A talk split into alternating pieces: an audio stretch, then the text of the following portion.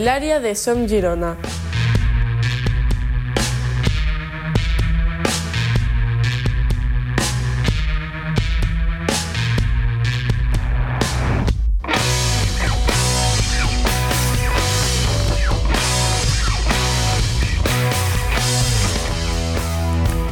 Bienvenidos y bienvenidas un día más al área de Som Girona. Como es habitual, les habla Joel Lozano en un nuevo capítulo, en este caso para cerrar el podcast del 2020 y también para cerrar el año. Y como es habitual, saludamos al cofundador de Som Girona, Marc Plans. Muy buenos, Marc. Muy buenos días a todos y a todas. Una vez más aquí para bueno, cerrar un poquito el año, lo que ha sido el Girona de Francisco, de Pep Luis Martí. Vamos a hablar un poquito de, de todo esto. Exacto, vamos a hablar un poco de todo lo que ha sido este 2020, 2020 movido para todos y para la actualidad del Girona no ha sido una excepción. Y también tenemos con nosotros a uno de los colaboradores de Som Girona, Miguel Ortega. Miguel, muchas gracias por estar aquí con nosotros. Muy buenas, Joel. Buenas a todos. Eh, bueno, otro podcast, otro día más aquí con vosotros. Un placer, como siempre, ya lo digo, es un orgullo para mí y un honor pues eh, poder comentar un poquito cómo ha ido este, este atípico 2020 y bueno, eh, un poco irregular, ¿no? Muchas gracias, Miguel. Vamos a hacer un repaso de todo lo que ha sido la actualidad en este 2020, un 2020 muy movido y para el Girona no ha sido una excepción. Eh, un Girona que ha cambiado diferentes, diferentes momentos de entrenador y uno de ellos fue Pep Lluís Martí, un entrenador que ocupó gran parte de la temporada pasada, y que estuvo hasta después de la pandemia, duró durante unos cuantos partidos después del parón por la pandemia. Hablamos de Pep Lluís Martí, actual entrenador del Leganés. ¿Qué recuerdo tenéis de Pep Lluís Martí? Y desconozco si para vosotros en ese momento no lo hablamos ya que no teníamos podcast y no tuvimos un espacio para debatirlo. No sé si pensáis que su, su sustitución, su relevo del cargo fue precipitada o en este caso es lo que el Girona debería haber hecho. Yo, para mí, creo han habido, luego hablaremos de ello, buenos fichajes, pero para mí el mayor acierto que ha hecho la dirección del club este año es este cambio, precisamente el de Pep Luis Martí por el de Francisco. Por lo tanto, hmm. eh, por ahí irían los tiros desde mi parte. Pep Luis Martí eh, es un entrenador de los que yo considero conservador. Con el Leganés lo estamos viendo, con el Deportivo la temporada anterior a la del Girona, pues también fue un entrenador conservador que llevó al, al Depor a, jugar también la final de, de playoff frente al Mallorca, que acabó subiendo el, el Mallorca, como ya sabéis. Hmm. Pero es un, un, entrenador que se basa en el unocerismo, en el defender el, el resultado, y, y, el Girona, yo creo que el año pasado especialmente no tenía un equipo como para plantear los partidos de, de, intentar aguantar el resultado. Entonces yo creo que por ese motivo el, juego, el que propuso Pep Luis Martí no, funcionó. Y por eso también veíamos un Girona que, no, no, no, acababa de, solucionar, de solventar muchos partidos y, sacó muchísimos empates, especialmente tras la vuelta de la pandemia con los jugadores que tampoco no estaban a, un nivel físico bueno. Por lo tanto, yo creo que Pep Luis Martín no, no hizo un papel exageradamente malo, especialmente lo que se refiere a la etapa antes de, la pandemia. Hmm. Pero cuando volvimos, eh, el equipo necesitaba un cambio, necesitaba nuevos aires y yo creo que la, fue muy acertado ese cambio de, de Pep Luis Martí por, por Francisco, al cual yo consideraba ya un buen entrenador por, por lo que había hecho ya en, en el Huesca.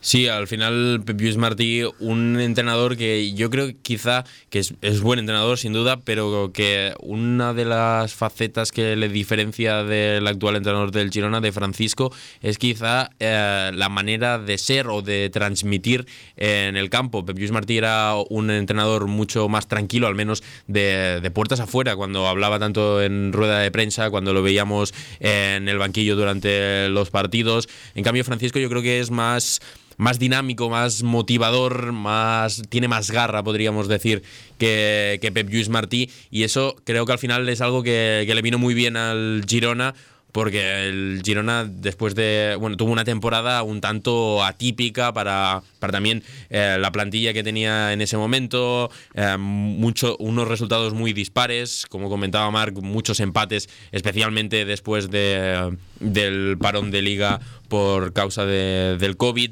también un Girona que, le costaba mucho ganar, de, ganar fuera de casa. Si recordamos, fue, si no recuerdo mal, el segundo o tercer peor visitante de toda la categoría, o el tercer peor visitante, me comentan. Em, un, en este caso, unos datos que para un equipo que pretende subir, ascender a primera división, no, se ajustan a lo, que, a lo que deberían reflejar a final de, temporada. ¿Tú también consideras, Miguel, que el cambio de entrenador fue eh, una, una buena decisión por parte de la junta directiva del Girona? ¿Y qué opinión merece el paso de Pep Lluís Martí en este 2020 para ti? Pues la verdad es que tengo poco que añadir tras lo que habéis comentado, porque la verdad es que básicamente es lo que yo opino. O sea, creo que Pep Martí cuando, cuando llegó aquí, pues ya llegó con, cierta responsabilidad, porque recordamos que Unzue y, y luego el sustituto, eh, bueno, no llegaron a, a, digamos, a concordar ¿no? con, con lo que se esperaba pero la llegada de Pep Lluís Martí yo creo que fue bastante esperada, ¿no? Teníamos ciertas expectativas de, él. lo único que, bueno, tras, es lo que habéis comentado, ¿no? Tras el parón de COVID, yo creo que mm, los jugadores ya principalmente no estaban al mejor nivel, ¿no? No era el mejor Girona que, que esperábamos. Es lo que habéis dicho también, fuera de casa no, no llegaban los resultados. Eh, a veces se rascaba un empate muy justo, pero yo también pienso que la llegada de, Francisco eh, fue de lo mejor que, se ha hecho en el club. Y, bueno, es que tengo poco más a añadir. Sí que es verdad que, que lo que habéis comentado, ¿no? Lo de la temporada pasada, un poco de, de irregularidad en el sentido que no se ganaban todos los partidos fuera de casa, no se ganaban todos los partidos eh, en Montilivi porque, eh, si recordamos, eh, se empató a uno con el Oviedo, se empató a uno con el Albacete, con lo cual, bueno, mm, un año irregular, tanto en, digamos, lo que se respecta al fútbol y lo que no es el fútbol. Por lo tanto, yo creo que, que sí, la verdad es que Francisco es de lo mejor que podría haber hecho el, el Girona en, este caso.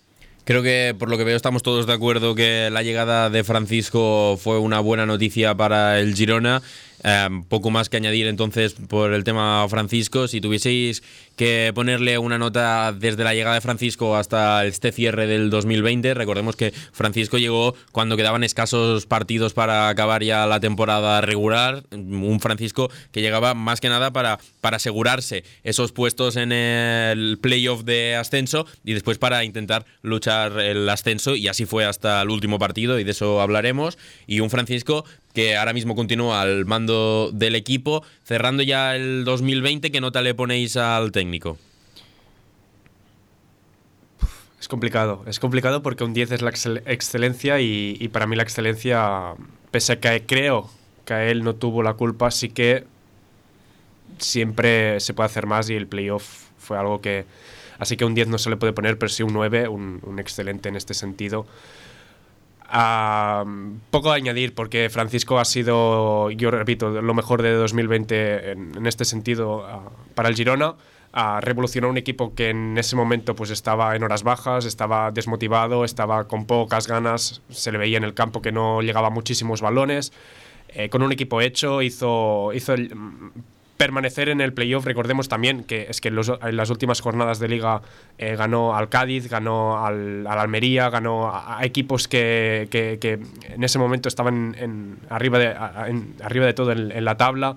Eh, consiguió victorias muy importantes fuera de casa, por ejemplo en, playoff contra, contra Almería, ganó fuera de casa, cosa que yo creo que durante toda la temporada no lo, no lo habríamos esperado y, bueno, tuvo la mala suerte de, de, Leche. Y esta temporada, bueno, está, está cogiendo un equipo con menos presupuesto. Mm, sí que es verdad que ha podido escoger muchísimo más los jugadores que tiene él, pero está sacando yo creo que la mejor virtud de cada uno de ellos, lo mejor, los está exprimiendo al máximo. Y, yo creo que a partir de ahora también con la vuelta de Stuani veremos mm, qué sistema nos plantea eh, Francisco y, y nada.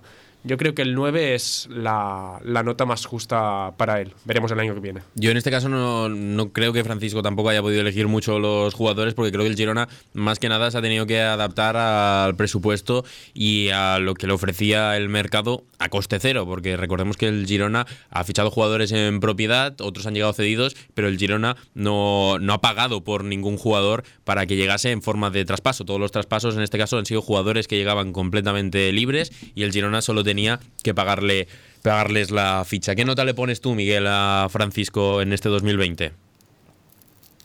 Yo, basándome en lo que habéis comentado, sí que es cierto que, le pondría un 9, pero yo me voy a decantar más por un 8 y me voy a explicar. Yo pienso que, Francisco no tiene la culpa porque las expectativas que se tenían de él, pues las ha cumplido y día a día lo, lo va cumpliendo pero los resultados no han acompañado al 100%. Eh, entiendo que no es culpa de él, ¿no? que siempre se suele decir que cuando un equipo no gana es culpa del entrenador. Yo entiendo que cuando el Girona no gana es culpa de los jugadores porque Francisco más no puede hacer y lo hemos visto, eh, me parece que fue en los partidos de playoff, que, que Francisco se quedó afónico en, un partido y, y, el Girona, me parece que fue el Elche Girona, la ida de la final de playoff, que quedó afónico de, bueno, ya sabemos cómo es él, él vive la pasión del fútbol así y, bueno, pienso que como él, la actitud que tiene él la tendrían que tener muchos de los jugadores que tenemos actualmente, con lo cual yo me decanto por un 8. Vamos a hablar también de lo que sucedió a continuación durante la temporada, porque todos recordaremos el caso Fuenlabrada. En el Fuenlabrada se dio una ola de positivos COVID. Eh, entonces, todo ello provocó una situación cuanto menos extraña en la liga y mm, que también generó mucha controversia, ya que em, por lo que había sucedido en este caso, si no recuerdo mal, era el Deportivo y fue la verdad que no pudieron jugar su partido. Por lo tanto, no todos los partidos se jugaron a la misma hora y el Deportivo, que era uno de los descendidos, ganase o perdiese el partido contra el Fuenlabrada, se quejaba en este caso de que no estaba en igualdad de condiciones. Al final el Rayo también se quejaba porque era uno de los pretendientes a entrar al playoff. Mucha gente involucrada en este caso eso provocó la demora de, la disputa de, los playoffs, unos playoffs en los que el Girona primeramente se enfrentó al Almería en semifinales, una eliminatoria que vimos al conjunto rojo y blanco, en este caso el conjunto rojo y blanco catalán, que los dos comparten en este caso colores, mm, eh, bajo mi punto de vista al menos muy superior. el Girona estuvo muy bien en la primera eliminatoria, y ya costó más en la segunda eliminatoria, en este caso en la final por el ascenso, que todos recordaremos contra el Elche, un partido cuanto menos podríamos decir insulso en la ida, en el que pasaron poquitas cosas y se dejó todo para la vuelta y en el que al final final amargo para el Girona con un gol de Peramilla en el último segundo podríamos decir que le daba el ascenso al Elche. ¿Qué recuerdo, qué partes positivas, qué partes negativas, de qué ha aprendido, de que se ha podido sacar bueno el Girona, de qué ha podido aprender de estos playoffs que volvieron a resultar eh, un batacazo como llega siendo, viene a ser históricamente para el Girona, que ya ha demostrado que los playoffs de ascenso no se le dan nada bien, Marc. No, no, no, desde luego que no. Eh, la mala suerte otra vez no estuvo. Yo creo que especialmente lo de los playoffs de este año fue, fue mala suerte. Yo creo que el, el, Girona mm, lo, decimos, lo dijimos en, un, podcast y, me, acuerdo, me acuerdo perfectamente. Si ganaba la eliminatoria de la Almería, era el que subía. Lo teníamos, creo que todos, ese día claro. Y fue así. Y además no es que ganara justo. Eh, planeábamos una, eliminatoria contra la Almería muy, muy igualada, muy justa, pero realmente el Girona yo creo que cuajó los dos mejores partidos de la temporada, tanto el de ida como el de vuelta. Y recordemos también que dábamos todos por seguro, no por seguro tampoco, pero veíamos a todos como claro favorito al Girona si pasaba la eliminatoria, porque la otra eliminatoria era Elche, que había entrado prácticamente de rebote a la zona de playoff después de que Rayo pudiese entrar, pudiese entrar Fuenlabrada, eran muchos equipos que estaban ahí para entrar y al final entrase prácticamente de rebote el Elche. Y también eh, un Zaragoza que quedó eliminado, que el Zaragoza había realizado buena temporada, pero después del parón por la pandemia, el Zaragoza iba de capa caída, los resultados eran francamente malos eh, y, por eso dábamos como claro favorito al ganador de la eliminatoria de la que hablaba Marc, de la Almería Girona. Y ahí ya te dejo continuar, Marc. Sí, sí, totalmente. Eh, totalmente de acuerdo, Joel. Eh, además, un Zaragoza que sigue en, capa caída, eh, cabe comentar. Teníamos claro que quien pasara, es decir, tanto si fuera el Girona como si fuera el, Almería, pues lo dábamos como favorito para, para pasar ante un Elche que al fin y al cabo también tenía muchísimo menos presupuesto, había eh, alcanzado las semifinales de playoff, eh, digamos, en el último minuto literalmente del, del Deportivo Fuenlabrada, porque recordemos, el, el Fuenlabrada hasta el último minuto estuvo clasificado para playoff, pero el Deportivo acabó empatando ese partido. Eh, eso, en, en, los últimos instantes y, y permitió, digamos, al Elche estar ahí.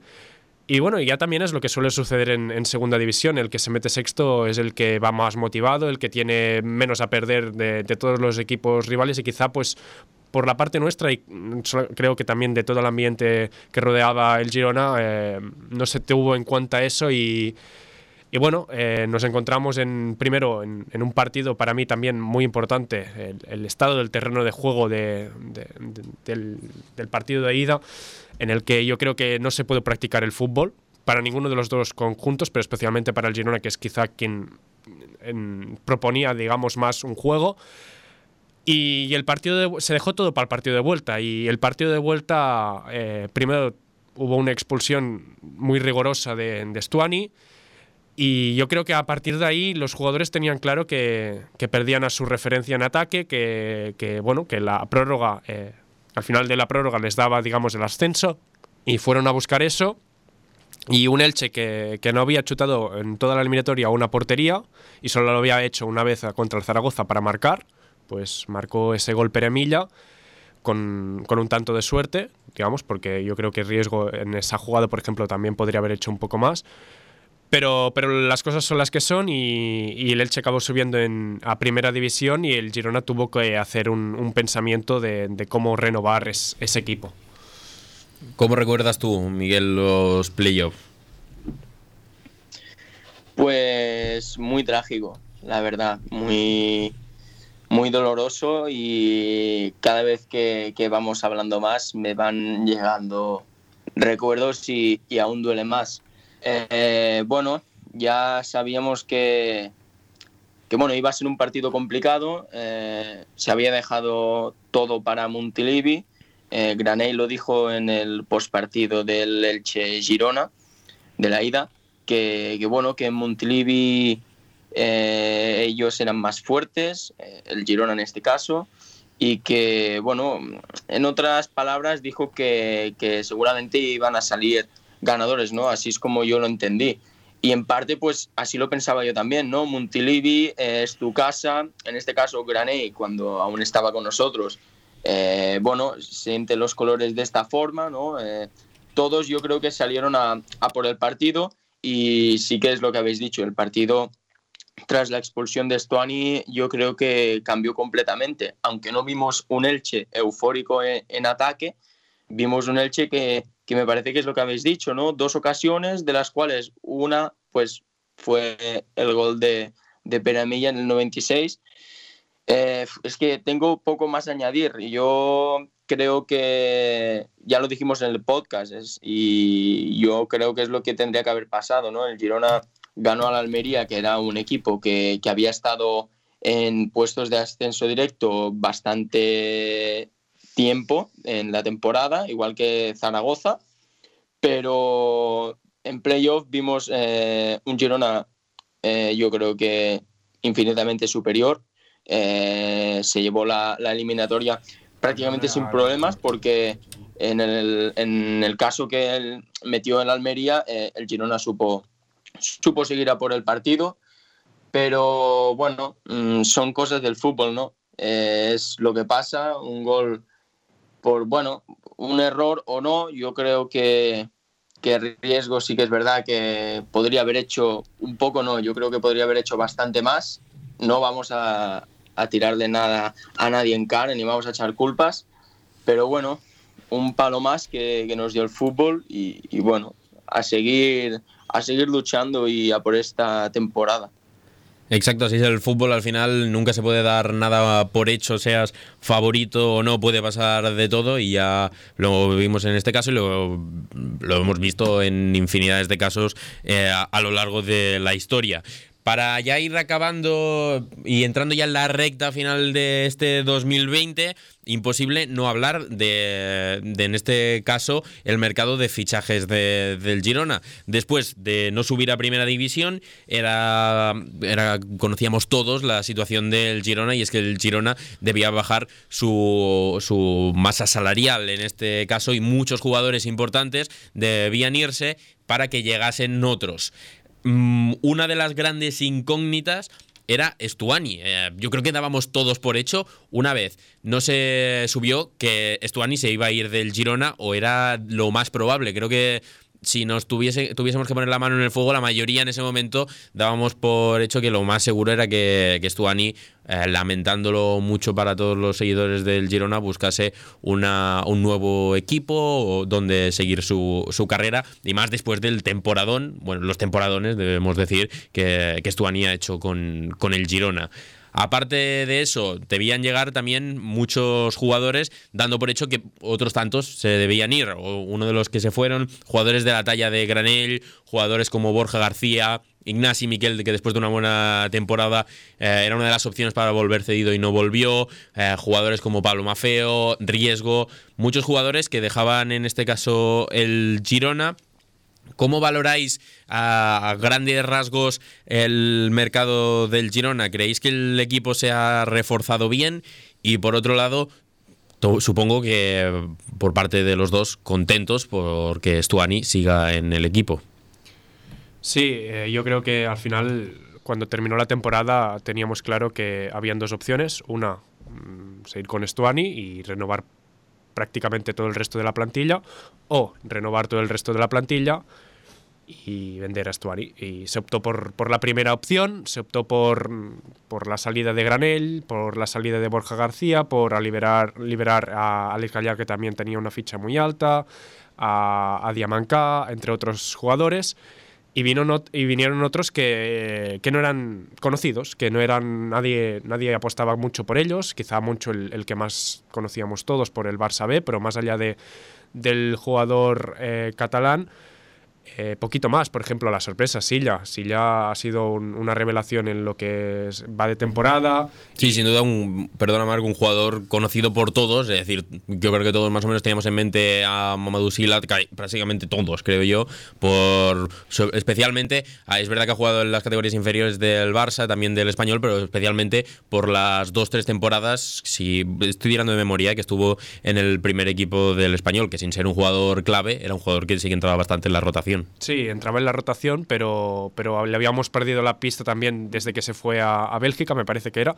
Y, y bueno, eh, yo creo que al final nos sorprendió el mercado de fichajes del, del Girona positivamente porque yo eh, era muy pesimista en este sentido cuando, cuando se cerró el mercado, pero a día de hoy yo creo que, que puede luchar por, por no, no, digamos, no la ilusión con la que transmitía el año pasado el equipo en cuanto a nombres, pero sí en cuanto a ilusión, quizá más y todo de, de ganas y de garra que, que, transmite, yo creo que, volviendo un poco atrás, a Francisco a sus jugadores. Y, repito, saca y exprime lo mismo, hay lo, lo mejor de, de, cada uno de ellos. Por lo tanto, yo valoro positivamente el mercado de fichajes del, del Girona.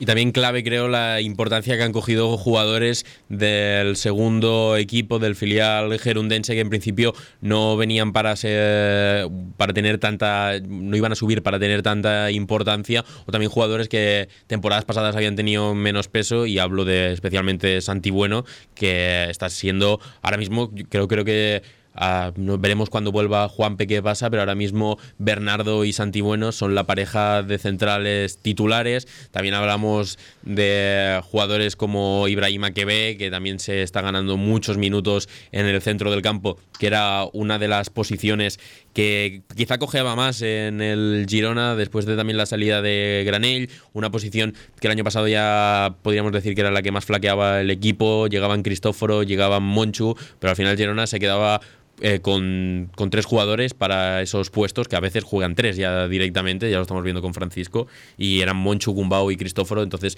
que Ibrahima que también está entrando en la rotación muy importante, jugadores como Pau Víctor, al final eh, Francisco está optando mucho también por el filial y las actuaciones están siendo creo notables. Tú, Miguel, también valoras positivamente el mercado del Girona. Sí, yo creo que sí, ¿no? Al final se está reflejando ahora mismo que ya prácticamente ha acabado el, año para el Girona y creo que se está viendo reflejado que, bueno, a pesar que mm, no se está ganando mucho ni hay partidos, por ejemplo, Tenerife que, que no conseguimos ni, ni puntuar, pero al final es lo que decimos, ¿no? El Girona está ahí, está se está metiendo en playoff, está a dos, tres puntos, ¿no? Eh, bueno, tema Stuani, yo tras el partido de, del Girona Elche con esa derrota en final de playoff, yo a todos los que me preguntaban, yo solo decía, yo estaba seguro que, que Stuani se iba a quedar. Eh, ¿Hubiese puesto la mano en el fuego? Sí, no me hubiese apostado nada porque cabía la posibilidad que se fuese pero yo confiaba en él, confiaba en, todo lo que había conseguido aquí y bueno, yo creo que como aquí no hubiese estado en ningún otro sitio. Aquí es, es un ídolo, aquí más de uno le gustaría poner una estatua de él en, en Montilivi y, yo firmaba que, que, él se iba a quedar. Eh, bien es cierto que, que, me sorprendió mucho la marcha de Graney, aunque fuese necesario porque, bueno, Graney ya el ciclo suyo, ¿no? Eh, creo que ya tras el 0-1 de, de Penemilla creo que ahí acabó. Me sorprendió, como he dicho, pero, pero bueno, también pienso que era necesario. Eh, luego sí que me esperaba una salida de Borja García, igual que, que Porto en ese momento, ¿no? Creo que ya habían dado muchísimo aquí y creo que, bueno, pues que tenían que, que irse y, y seguir creciendo y, bueno, eh, lo que estabais hablando, ¿no? Mamadou Silla, eh, creo que uno de los fichajes estrella, igual que Juan Carlos, aunque no es un fichaje, pero creo que es como si lo fuese, ¿no? Y creo que eh, están demostrando un nivel extraordinario, aunque el delantero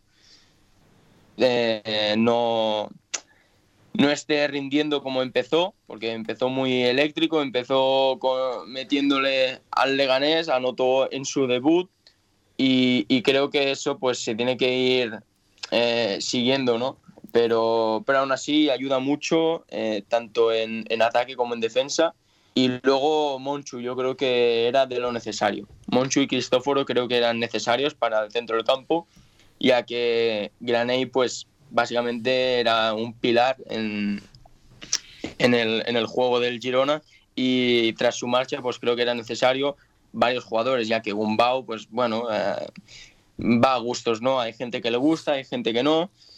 Eh, yo no me quiero posicionar porque al final opinas de un jugador y, y, luego puede dar un nivel extraordinario, como ha pasado en el caso de, del portero Juan Carlos, que el año pasado no, no rindió mucho, tuvo algún fallo y se apostó por riesgo y este año pues está demostrando que, al igual nos, equivocamos y tuvimos que haberle dado una oportunidad extra.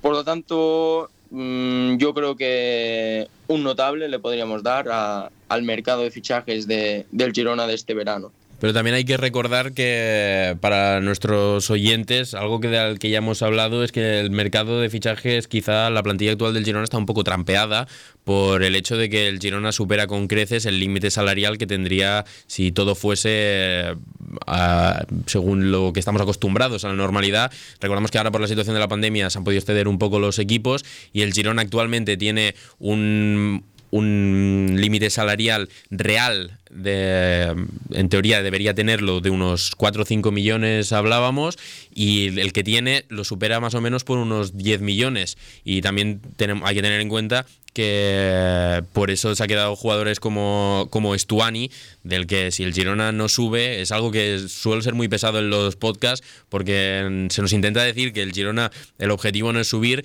pero seamos sinceros, si el Girona no sube, la mayoría de la plantilla que hay actualmente deberá irse y el Girona deberá empezar una reestructuración, porque también una noticia que sacaba el otro día al Sportivo y que también en nuestra web, en somgirona.es, eh, eh, hablábamos, era que el Girona necesita unos 8 millones aproximadamente para cerrar eh, bien para cerrar sin pérdidas la temporada que viene. Unos 8 millones que pueden llegar de patrocinadores, pueden llegar de diferentes fuentes, pero que actualmente el Girona no cuenta con ellos. Entonces, eh, al final veremos también cómo acaba la temporada. También tendrá mucho que ver si se pueden empezar a entrar público en los estadios, cosa que yo no soy muy optimista para esta temporada. Me parece a mí, por sensaciones, que si volvemos a los estadios va a ser de manera simbólica para ya las últimas jornadas, para que nos dé un poco de aliento para la temporada que viene, porque dudo que a partir de febrero se pueda empezar a entrar y ya entramos y nos vamos ya a marzo o abril, ya estamos en la recta final de la temporada, así que creo que va a ser poquito lo que podamos hacer. Entonces un poco trampeado eso también, solo una aclaración. Yo por mi parte también, ¿eh? muy contento y muy satisfecho creo con los fichajes que ha hecho el Girona, creo que se ha movido especialmente bien, pero también es muy importante hablar de que ahora mismo el Girona supera su límite salarial real.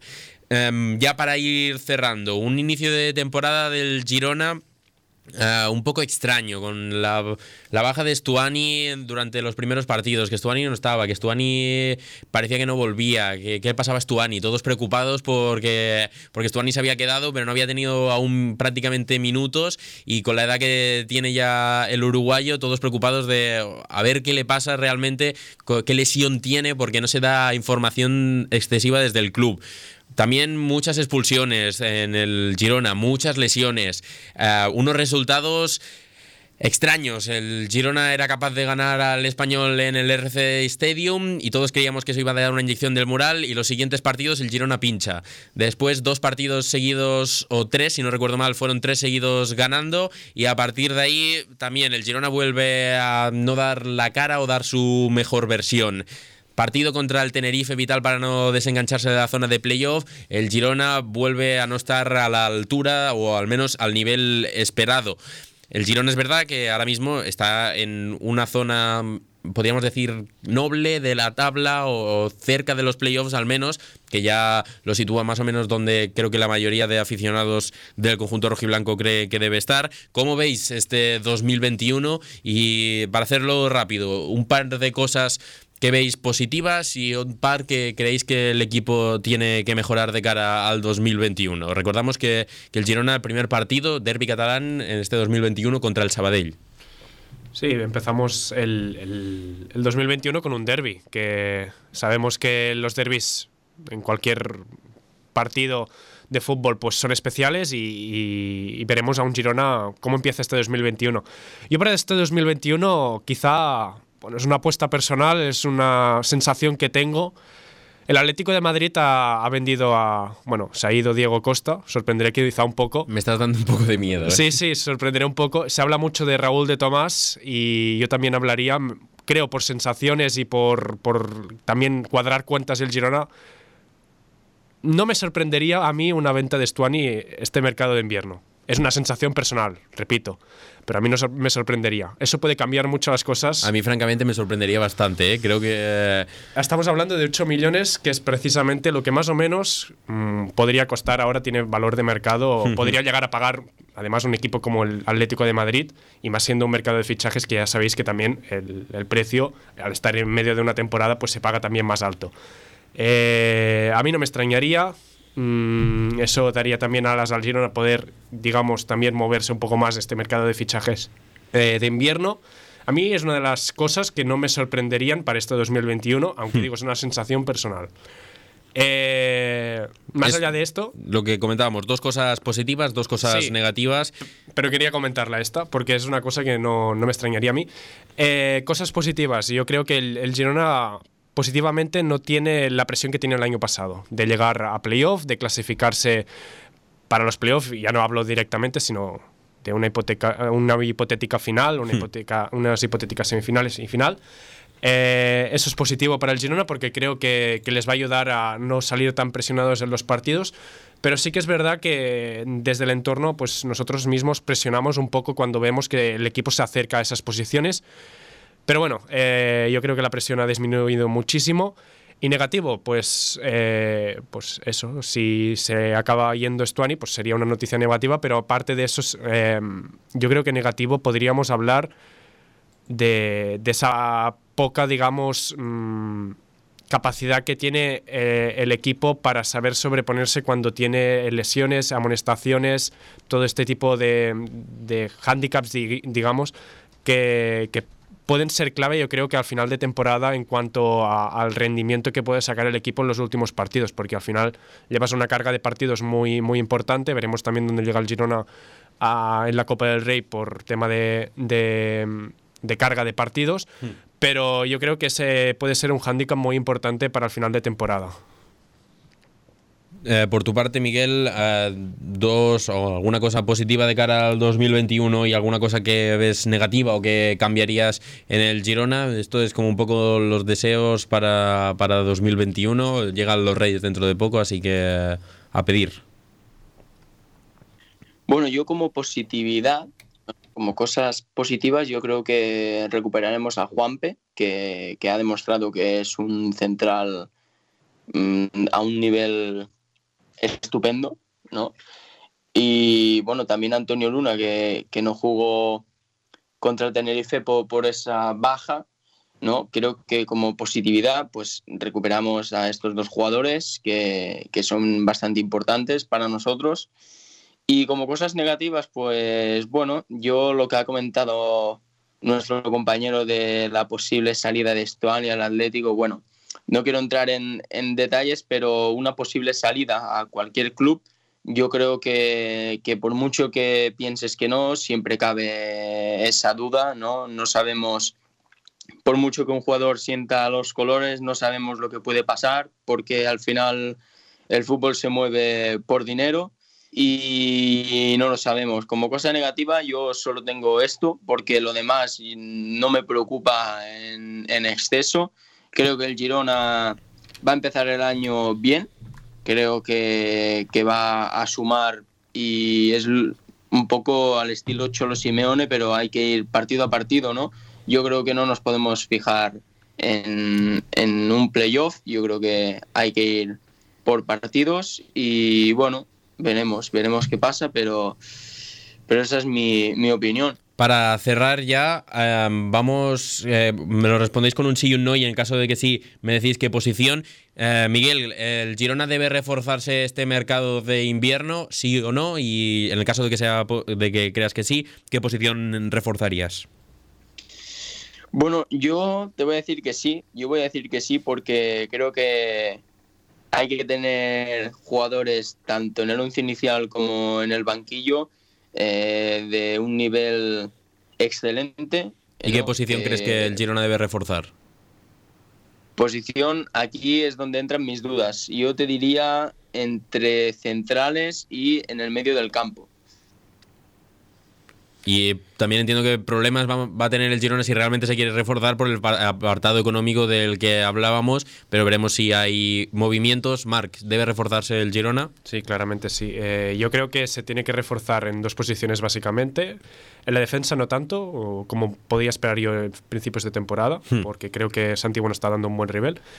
Eh, pero yo creo que se tiene que reforzar en el centro del campo, estamos todos de acuerdo en eso, yo creo, y en los extremos, dar más profundidad al, al equipo que muchas veces le, le, falta. Yo creo que sobre todo en la banda, en, para poder liberar sobre todo a, a Samu Saiz y la banda... Cuando hablamos de centro del campo, ¿hablamos de pivotes o hablamos ya más de, de media pivotes, puntas de como Samu Saiz?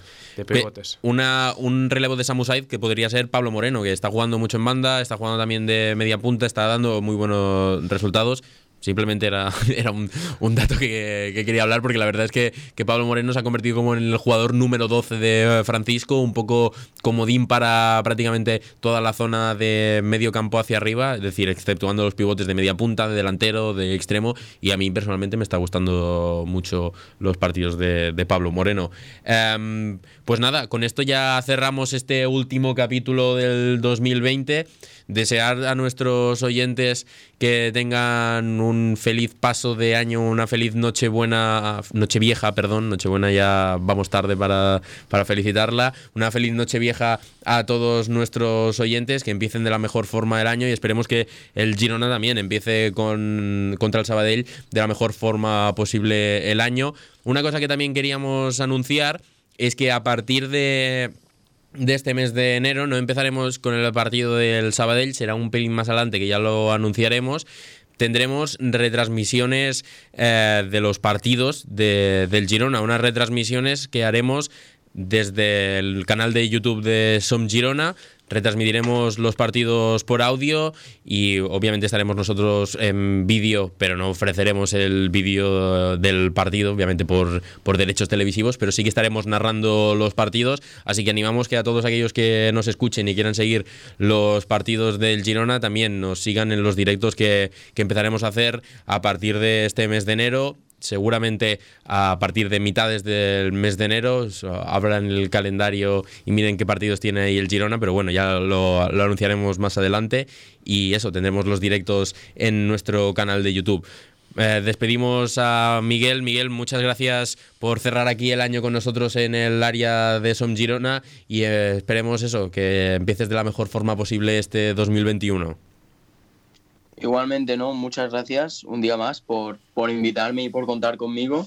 Y nada, esperamos que tanto vosotros como nuestros oyentes y como nuestro Girona, pues podamos empezar el año con alegría, sin más, ¿no? Muchas gracias, Miguel. Un abrazo. Y también despedimos al cofundador de Som Girona, Mar Plans. Lo mismo, desearte un buen inicio del 2021 y que nos vemos, nos vamos a reencontrar dentro de poco, tanto en el podcast como lo que comentábamos en las retransmisiones en directo que tendremos en YouTube. Sí, primero de todo desear unas felices fiestas, un feliz, una feliz entrada de año nuevo en este 2021 para toda la audiencia, para también a ti, Miquel y Joel. Eh, un 2021 que, bueno, ya hemos comentado que se presenta también atípico porque seguirá la pandemia y, vamos también nosotros a intentar, pues dentro de esta atipicidad, adaptarnos a todo. Veremos cómo avanza el Girona, veremos también cómo avanza Som Girona, que al final también empezamos con estas retransmisiones que yo creo que tanto, bueno, todo el equipo de Som Girona tiene muchas ganas de, de empezar. Y bueno, hagan sus apuestas también del partido, digamos, que, vamos a empezar, por si quieren mirar un poquito el calendario, pero será más o menos eh, mediados de, enero. Y nada. Si, eh, abren el calendario, no creo que sea muy difícil. No, no será muy difícil, no será muy difícil. Pero, pero eso, desearos un, feliz año nuevo y, veremos cómo avanza el, el Girona durante este, este año. Muchas gracias, Marc. Un abrazo a ti también. Y pues nada, desear a todos los oyentes que empiecen el 2021 de la mejor forma posible, que hayan pasado unas buenas fiestas y que también disfruten de lo que queda de fiestas y que lo hagan con la mejor compañía posible dentro de la situación que estamos viviendo actualmente. Hasta aquí el área de Som Girona de hoy. Les ha hablado un día más Joel Lozano. Nosotros nos reencontramos a partir de la semana que viene. Será hasta entonces.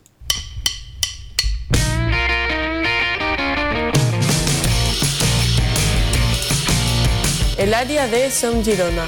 Toda la información, opinión y el mejor análisis sobre el Girona Fútbol Club en el podcast de Som Girona.